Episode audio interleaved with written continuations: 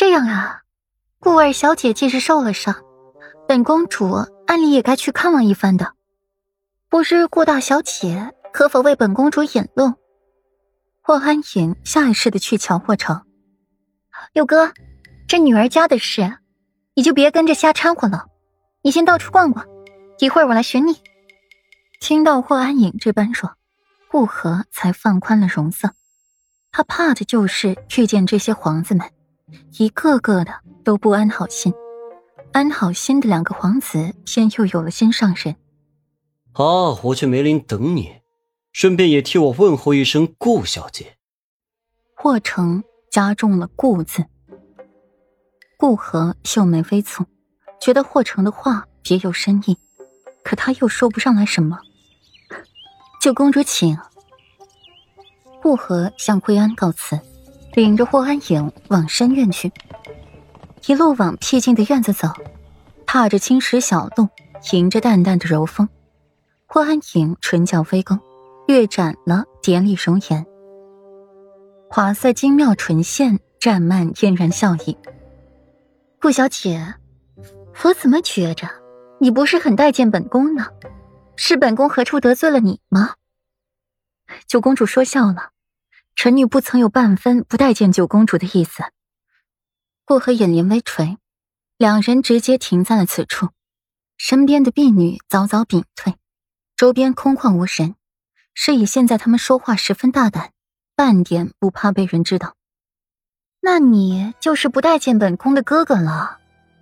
霍安婷美眸缓缓眯起，说话不自觉的。带上了几分危险。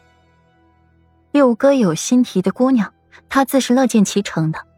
只是他六哥这个心仪的姑娘，貌似心底一点儿也没有他的存在，完全就是剃头担子一头热。欲加之罪，何患无辞呢？九公主今日究竟是来看望臣女的小妹，还是专门来寻臣女的麻烦的？顾河微抬眼帘，冷漠这张小脸。紧盯着他，目光如炬。本宫今日是来还愿的，只是临时有了别的事儿要办。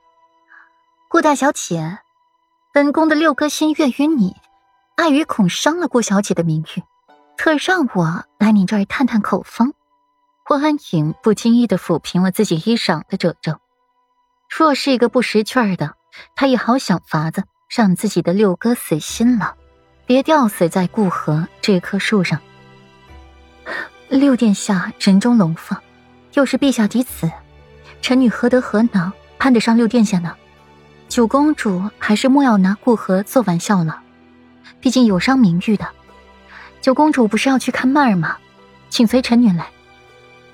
顾河的眼底出现了一丝了然，原来霍成的别有深意在这里。霍安影被顾河一顿抢白，也失了继续这个话题的兴致，果真是闭口不言了。小狐狸，名副其实啊，比谁都精，难为自己的六哥看上这么一个俏人儿了。这顾二小姐好端端的怎么伤了脚呀？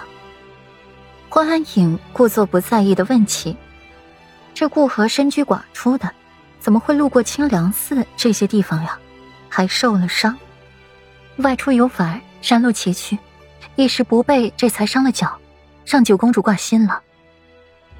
两人离开了那青石小路，随后出现了一抹衣袂翩飞的修长身影，遥遥的映着日辉，月牙白的银纹锦袍于身，名贵绝伦。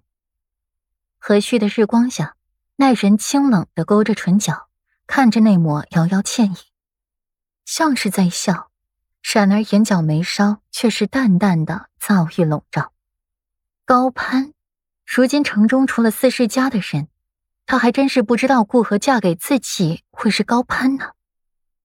明明就是门当户对，现在他说高攀，高攀个屁！那小影都说了我心悦于他了，这丫头倒好，不冷不热的，还说高攀不起自己。真是欠收拾的丫头。霍成被淡淡的戾气萦绕，身后的随从根本不敢近身，只能对其主人遥遥相望，顺便替那顾大小姐感到无辜。人家压根儿就没喜欢你，是你自己单相思人家，得不到回应还要怪人家，这是个什么道理啊？平城还有那么多姑娘喜欢你呢，你咋不也去回应一下那些姑娘们的喜欢呢？